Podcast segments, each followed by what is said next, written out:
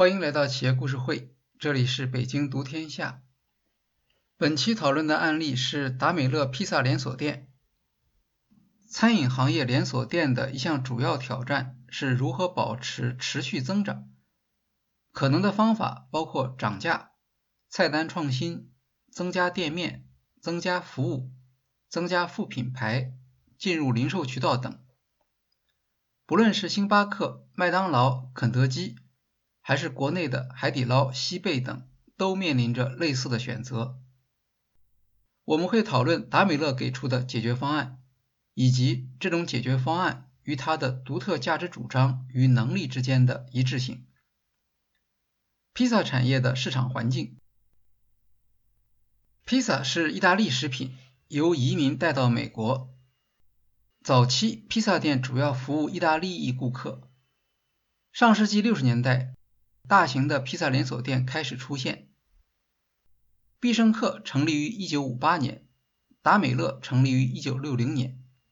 经过几十年的高速增长，这些动辄上万家店面的大型连锁企业，让披萨成为了一款世界流行的食品。根据2020年数据，全球披萨市场大约1300亿美元，其中美国占480亿。店面数量约七万八千家。每天，美国人口中有百分之十三的人会吃披萨。目前，美国市场上排名前四位的披萨连锁企业分别是达美乐、必胜客、棒约翰和小凯撒。必胜客店面数量最多，在全球拥有一万六千家，达美乐一万四千家。美国市场销售收入最高的是达美乐，大约七十亿美元；小凯撒大约三十亿美元。受制作流程和加工方法的限制，披萨是一种相对标准化的产品。流行的说法是，必胜客披萨在产品创新方面领先，而棒约翰在馅料方面质量比较高。各家产品固然在口味和配方上略有不同，但这些要素特征往往是可以模仿的，因此难以形成可持续的竞争优势。在这种情况下，连锁店的规模就成为竞争的一项主要维度。以店面数量论，必胜客处于明显的领先地位。披萨连锁店竞争的另一项主要维度是消费方式。披萨可以堂吃，也可以送餐或外带。在前四大披萨连锁店里面，其他几家竞争对手都以堂食为主，只是兼营外卖。但达美乐不同，它的销售几乎完全来自送餐和外带，也就是纯外卖模式。从口味和新鲜度来看，与堂食相比，纯外卖处于不利的地位，在订单消费金额上往往也低于堂食。因此，达美乐对以堂食为主的连锁店似乎不构成直接的威胁。两种商业模式并行发展，共同支持披萨成为流行食品。由于长期坚持以外卖为主的服务，达美乐逐渐形成了一些独特能力。这些能力是围绕着订餐和送餐服务发展出来的。送餐服务领导者达美乐很早就认识到，外卖的送餐速度是顾客最看重的服务指标。经过反复调研测试，达美乐确认，三十分钟是人们在等待送餐时心理承受的极限，应当力求在三十分钟内。将披萨送到客户手中。一九七三年，达美乐提出“三十分钟内送到，否则免费”的口号。送餐员和店面经理一起规划外卖路线，每份外卖的规定送餐时间是八分钟，路上预留七分钟以备交通堵塞和路况事故。据说。超过百分之九十九的达美乐披萨都能在三十分钟的承诺时间内送到，但过分强调速度也会带来问题。送餐员为了在三十分钟内送达，可能忽视交通风险，1993年，一场交通事故导致1300万美元的赔偿。之后，达美乐在美国市场放弃了这一时间承诺。三十分钟送达的口号已经与达美乐的品牌形象联系在一起，深入人心。后来，达美乐在进入国际市场时还曾经用过，比如在印度。在美国，达美乐更多采用向顾客发布透明流程的方法来提高顾客满意度，让顾客知道披萨订单目前处于哪一环节、送餐员的位置等等。达美乐自建了送餐服务，所有的送餐业务都是自营的，不假手于他人。这是非常合理的，因为送餐速度是核心价值主张，送餐服务当然应当掌握在自己手中。在第三方送餐服务兴起之前，达美乐是整个快餐市场上规模最大、最领先的送餐服务供应商。当竞争对手们将主要的精力用于配方创新、店面服务时，达美乐将主要的资源投入订餐和送餐服务的改进。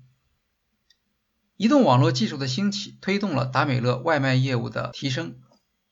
在服务组织方面，与电话订单相比，移动订单和网络订单能够提高订单执行的效率。GPS 技术可以帮助规划送餐路线。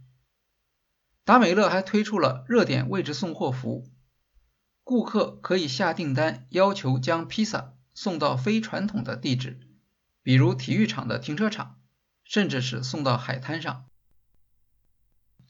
达美乐的无接触取餐。在疫情期间很受欢迎，顾客可以在线点餐，到店后不必下车，只要确认已经到达，店员就会将披萨放在车座中。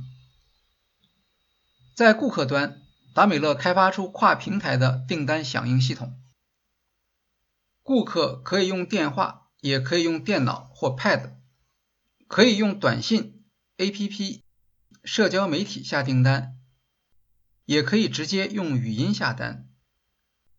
现在，汽车、智能电视、智能音箱、智能手表都是达美乐的销售渠道。达美乐数字订单业务已经达到百分之七十五，其中移动订单超过百分之五十。据市场调研公司 Edison Trends 的数据，在线业务方面，达美乐有明显的优势。三大披萨连锁店外卖市场中，达美乐的份额为百分之五十，必胜客百分之二十九，棒约翰百分之二十一。第三方送餐的冲击，达美乐提出的以外卖为核心的差异化价值主张，牺牲了店内服务和社交聚会体验，也牺牲了部分的口味质量。通过将资源聚焦于送餐速度和订餐便捷。以自营送餐来控制服务质量，达美乐形成了领先于竞争对手的独特能力。它是披萨送餐市场上的领导者。据 QSR 杂志的数据，达美乐占据美国披萨外卖总销量的百分之二十九。达美乐价值主张的成功取决于一个条件，那就是在送餐和订餐服务方面形成领先优势，让竞争对手。无法追赶，在相当长的一段时间里，达米勒的确做到了。不过，在移动网络技术进步的背景下，市场环境发生了改变。技术进步在降低了达美乐送餐服务成本的同时，也降低了竞争壁垒。新的竞争对手进入披萨行业，给达美乐带来了威胁，其中最主要的。就是来自技术平台的第三方送餐服务。在美国，第三方送餐服务主要是 Uber Eats、GrubHub、DoorDash 这三家，他们占据了大约百分之八十的市场份额。整个第三方送餐服务市场规模在五年之内已经增加了百分之两百零四。第三方送餐的出现，令达美乐的业务前景蒙上阴影。小型披萨饼店也可以借助第三方送餐参与大型连锁店竞争，而其他传统上非送餐类的餐厅也得以加入竞争。二零一四年第三方送餐开始后，达美乐的单店增长立刻出现下降。达美乐的订餐 APP 使用量一度在美国排名第一，在第三方送餐兴起后逐渐下滑，目前大约在十五位。只在披萨这个类别中仍然排名第一。竞争对手诸如必胜客、棒约翰等等，都已经与 GrabHub、DoorDash 等外卖平台合作，以获取更多增长机会。在补贴政策下，通过外卖平台叫披萨还可以打折，能够吸引消费者。第三方送餐的费用大约每单六到八美元。达美乐的费用是每单二点九九美元。由于第三方送餐目前有补贴，所以对达美乐有很大压力。达美乐 CEO Rich Ellison 认为，第三方送餐对达美乐的冲击是不可持续的，因为与第三方送餐合作的餐厅可能损失到店消费客流，而支付额外的送餐费则会侵蚀餐厅的利润。一旦补贴停止，达美乐的成本优势仍然能够显现出来。另一个需要考虑的因素是工资成本。无论像达美乐这样的自营送餐，还是由第三方送餐，都面临着人工成本上涨的压力。堡垒战略。二零零八年金融危机对达美乐造成了重大打击。之前采取的一系列降低成本的措施，影响了它的服务质量。达美乐认识到，单纯的店面数量增加和扩大送餐范围，并不能带来销售和利润的增长。更重要的是单店销售和利润。二零一零年，达美乐开始试点一项名为“堡垒战略”的计划。所谓“堡垒战略”，是指在已经有店面。但送餐距离超过一英里的地区开新店，也就是在现有店面服务的市场上增加店面数量，以加快送餐速度，同时让到店自取更加方便。调查发现，顾客对披萨外卖最大的不满是收到食物时不够热或不够新鲜。由于用户越来越喜欢在家而不是到店用餐。高速低价成为竞争优势的来源，达美乐正处于有利的位置。新方案的目标是缩小送餐范围，提高送餐速度，通过改进服务吸引顾客，保持单店销售增长，同时应对第三方送餐的压力。达美乐将超出一英里范围的区域称为品牌受害区。这一区域中的顾客仍然可以享受送餐服务，但往往送达的时间会比较长，影响顾客体验。达美乐沟通与投资人关系副总裁 Tim McIntyre 说：“堡垒战略的做法是在两个品牌受害区之间增加一间店，提升每间店每小时的送餐数量。”据说堡垒战略的灵感来自印度市场。达美乐管理层注意到，当地特许加盟商采用了密集开店的策略，店面数量越多，营销费用越低，因为店面本身就可以起到营销作用，提高达美乐的服务密度，还有助于排除本地其他外卖企业的竞争。一般来说，开新店是连锁企业维持增长的主要方法。但开新店通常会选择之前没有店面的地方，这也是必胜客等其他竞争对手的做法。外界曾经认为，达美乐的堡垒战略可能导致新老店面之间业务上自相残杀。为了防止加盟商之间的矛盾，达美乐规定，堡垒战略适用于加盟商自身店面范围，而不是新引入一个加盟商。二零一零年，达美乐在西雅图试行堡垒战略。店面密度增加后，一家特许加盟商的广告费用从销售额的百分之十二下降到百分之八，每小时送餐数量则提高了一倍。二零一零年，西雅图单店周销售平均为一万四千美元，二零一七年增加到两万六千美元，单店利润则从六万七千美元增加到二零一六年的十五万八千美元。达美乐在美国有六千多家店面，其中只有三百九十家是公司自有的。如果想让加盟商支持开设新的堡垒店，就要能够说服他们，更多的店面会带来更多订单、更高的销售额和更高的利润。达美乐每间店面的平均建造成本为三十万美元，特许经营期是十年。按照西雅图的经营数据，加盟商在前三年就可以回本，有七年时间获取利润。并不是所有加盟商都可以获得这样好的结果，至少单间店面加盟商会觉得不高兴。因此，达美乐开始减少单间店面加盟商。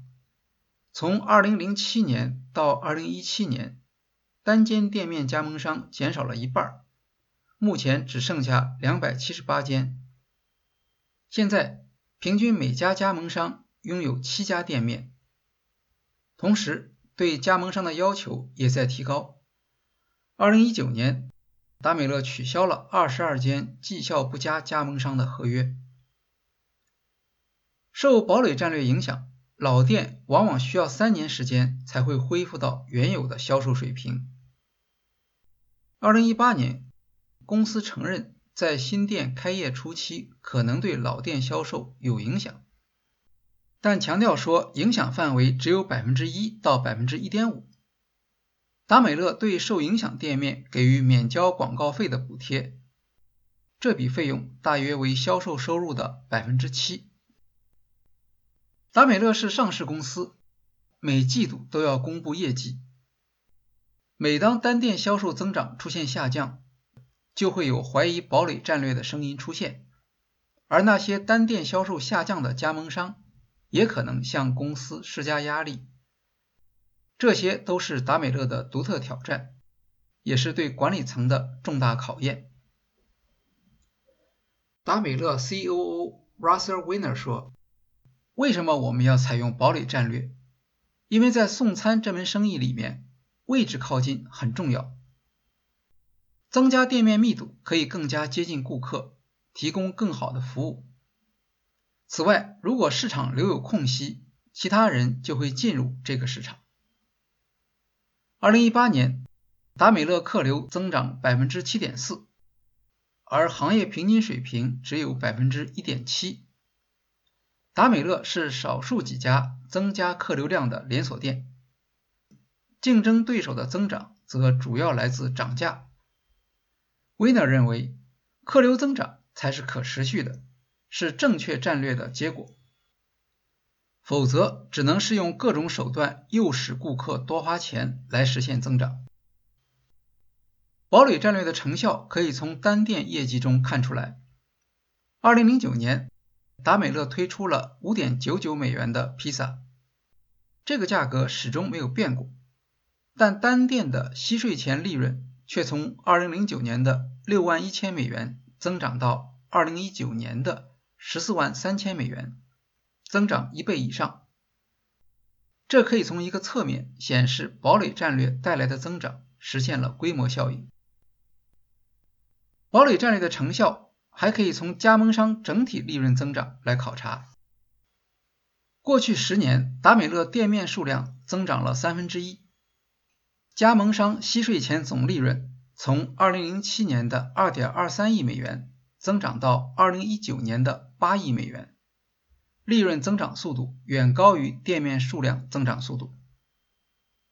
另一个角度是关店的数量，以二零一九年为例，达美乐在美国新开两百六十五家店面，只关闭了十五间，在过去五年里，总共关闭了不到一百间店面，极低的关店率。从反面证明堡垒战略的成效。2014年到2018年，美国前500家提供外卖的披萨连锁店的单店增长，从2015年的1.9%下降到2018年的0.3%。达美乐的单店增长从2.6%提高到5.2%。单店息税前利润从8.9万美元增长到14万美元。而棒约翰的单店利润为四万美元，必胜客为五万美元。这是达美乐堡垒战略专注于经济规模效应的成果。外带业务与人工成本，在达美乐的外卖商业模式中，店面收入分为送餐和外带两个类型。达美乐在送餐市场上占据绝对领先。但在外带市场上还不是第一名，这是因为外带顾客的敏感因素与送餐顾客略有不同，口味和距离是外带购买的决定因素。堡垒战略对口味影响相对较小，但密集开店可以极大的减小顾客的取餐距离，引导顾客增加到店外带的业务。达美乐 CEO 艾利森认为，顾客越来越不愿意等待。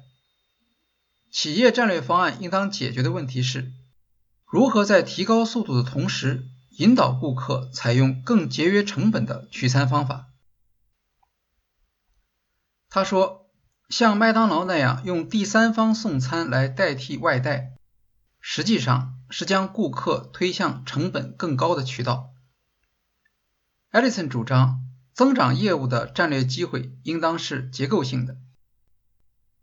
达美乐的选择是在送餐这一侧采取防卫战略，阻击第三方送餐，而尽量推动外带业务增长。